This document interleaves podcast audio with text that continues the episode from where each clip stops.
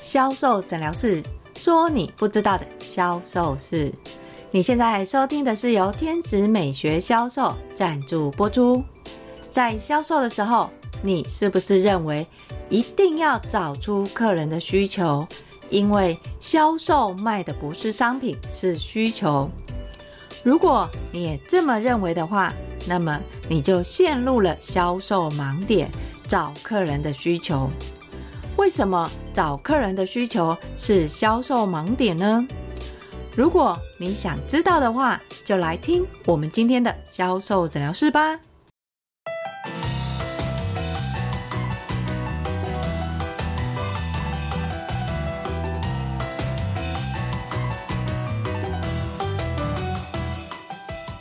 大家好，我是 Angel 老师。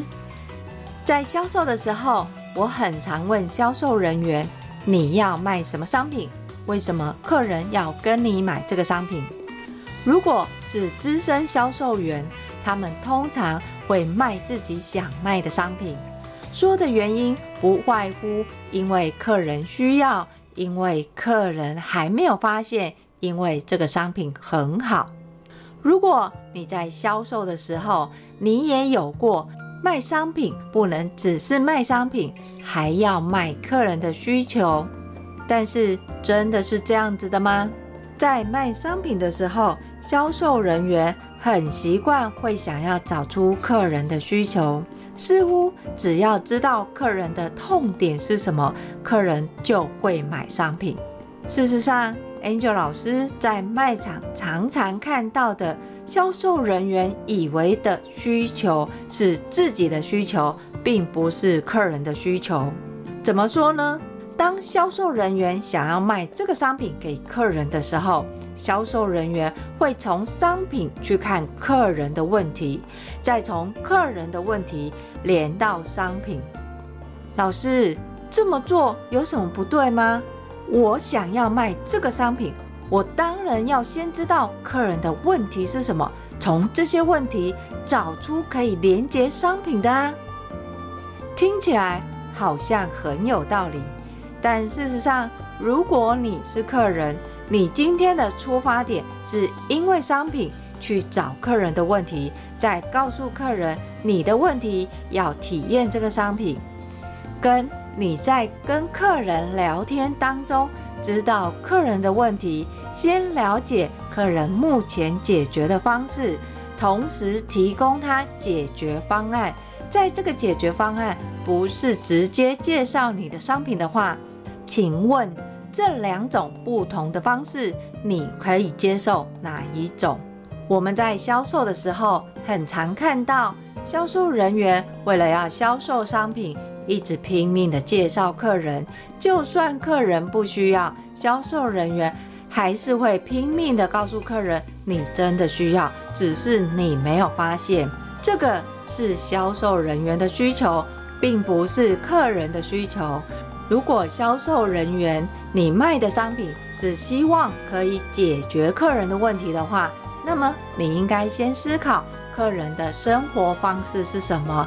在客人现有的生活状况，他可能产生的问题。诶，老师，说到这里，你不是也说要去找客人产生的问题吗？如果你只是从问题里面去找问题，连接你的商品，会让你的客人产生排斥感。你要做的是创造需求。接着再引导需求。什么是创造需求呢？创造需求并不是你告诉客人你现在有问题了，你这样的问题可以怎么解决？不是哦，这个需求是销售人员的需求。你要做的是创造需求。你可以从客人现有的问题去延伸其他的案例。举例来说，当你发现客人可能有的这个问题，不是你去告诉客人客人有什么问题，而是要让客人自主式的说出来他的问题是什么。当客人说出他的问题的时候，你不能马上针对客人的问题去做回应跟解决。老师，为什么？客人不是已经说他的问题吗？我知道客人的问题是什么，我也是从专业去建议客人啊。我为什么不能告诉客人他的问题就是什么呢？想象一下哦，客人跟你还没有建立所谓的信任感，如果这时候你很直接的去从专业去建议，甚至于带入商品的话，客人直觉的会认为你只是想卖我商品。但是如果你在跟客人对谈的当中，你让客人发现问题，甚至你引导客人去说明问题的画面跟状态，这个才是让客人发现看见他自己的问题。在这个时候，你要等一等，不要马上去说明。你可以从客人现有的问题再多举例。举的例子不是从这个问题去延伸，也不是说客人这个问题还有什么问题。你要举的例子是让客人知道他的问题在别人的眼里是什么样的状况，有没有可能别人有遇过跟他一样的问题，不是聚焦在问题上面，是要让客人知道更多的现象跟状态。这些现象跟状态不是只有客人本身，还有其他的客人。你一定要让客人理解，今天客人的这个问题，在你看来跟别人看来，他是什么样的状况？甚至于别人有没有遇过类似的问题？要是别人遇到这样的问题的时候，他们又是怎么解决的呢？这个就是在销售里面常常运用的创造加引导。你要去创造客人没有发现的潜在需求，去引导客人感受需求的状态，让客人知道。他的问题或许没有那么严重，他的问题还是有解决方案的。当客人面对问题的时候，想要解决，在这时候你不是马上去提出你的商品，你必须要让客人知道，在没有使用商品的状态，他可以怎么解决。如果有商品，就算不是你们家的商品。他又可以怎么样解决他的问题？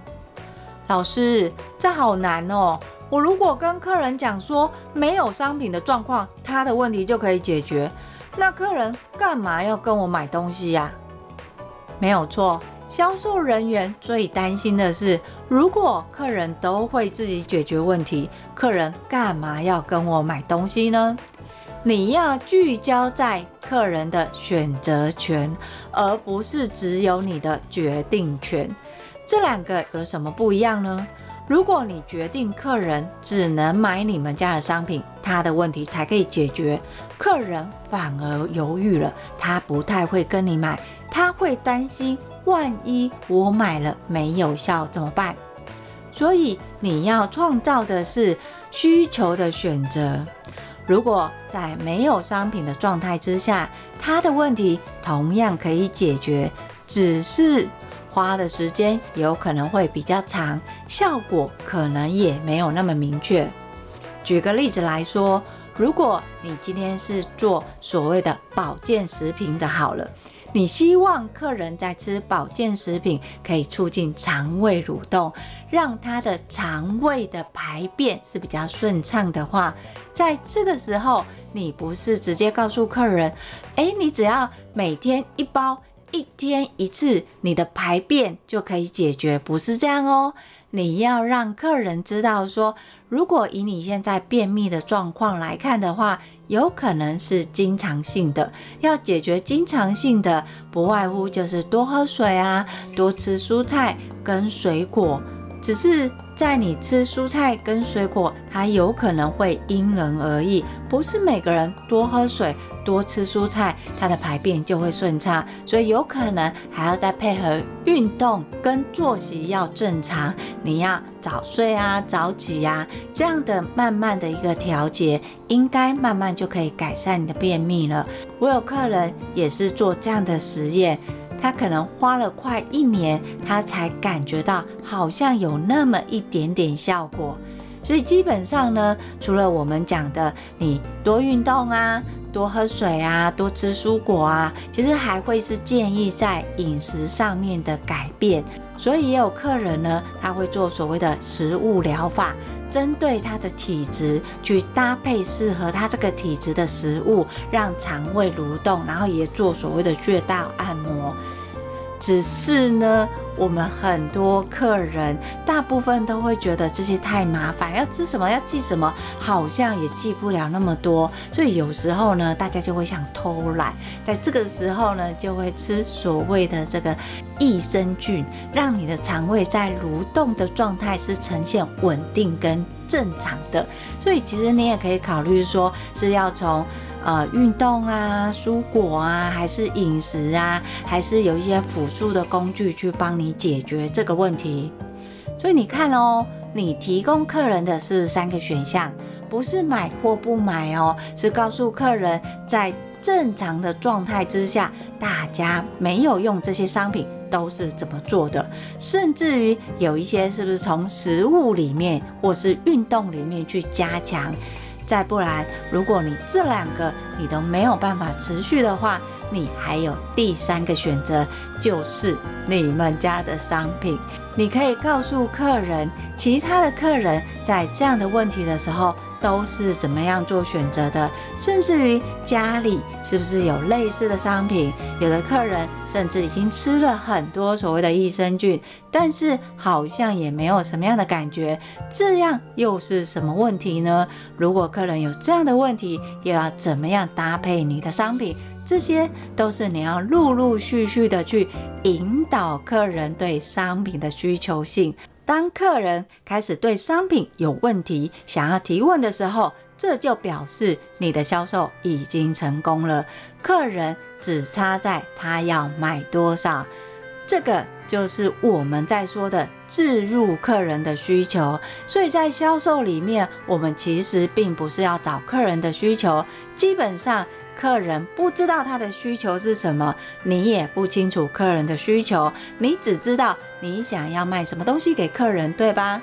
所以你要从客人现有的状态去帮他厘清跟架构，甚至提供选项。在提供选项的时候，你不能把客人的问题拼命的放大，你要从客人的问题里面去说明，带入其他客人的状态，甚至其他客人处理这个问题的方式。要是客人在选择商品的时候遇到的问题又是什么？这些都是你可以开始逐一的置入客人的需求，只要客人的需求成立的话，再来的问题，你还会担心客人不买吗？你的下一步要去做的是建立客人的客单价。当客人已经决定要买了，那么请问客人要买什么？要买多少钱呢？这个就是 Angel 老师常在说的，提高客人的成交金额。